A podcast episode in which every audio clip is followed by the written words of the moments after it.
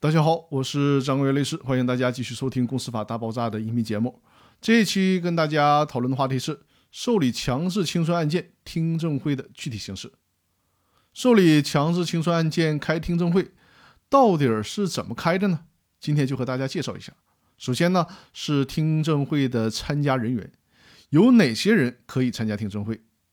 听证会可以由合议庭委托主审法官主持，由下列人员参加。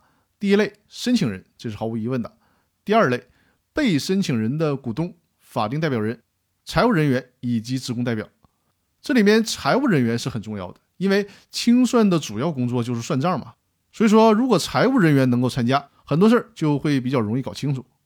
第三类的参加人员是被申请人自行成立的清算组成员。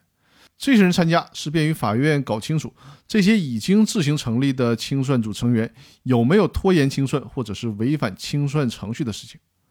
第四类是人民法院认为应当参加听证会的其他人员，也就是说，如果法院认为还有哪些人来参加听证会更便于了解公司的情况，那么也可以让相关的人员来参加听证会。其次呢，听证会的具体程序，首先，申请人宣读申请书。陈述申请公司强制清算的事实和理由，并且出示相关的证据。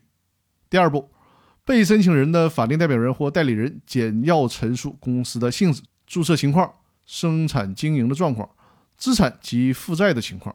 同时呢，有权对申请人的申请提出抗辩，并且出示相关证据。第三步，核实申请人和被申请人提交的证据材料，并且对申请人是否对于被申请人享有债权或股权。被申请人是否已经解散？被申请人是否曾自行成立清算组进行清算？被申请人自行清算有无拖延或损害债权人或股东利益的行为？被申请人的资产负债情况、现有的财产状况、债权债务情况、对外担保情况、职工情况、涉及诉讼仲裁执行等情况进行调查。第四个步骤就是人民法院可以进一步的查清楚应当洞察的其他事项。那以上就是受理强制清算案件听证会的具体形式。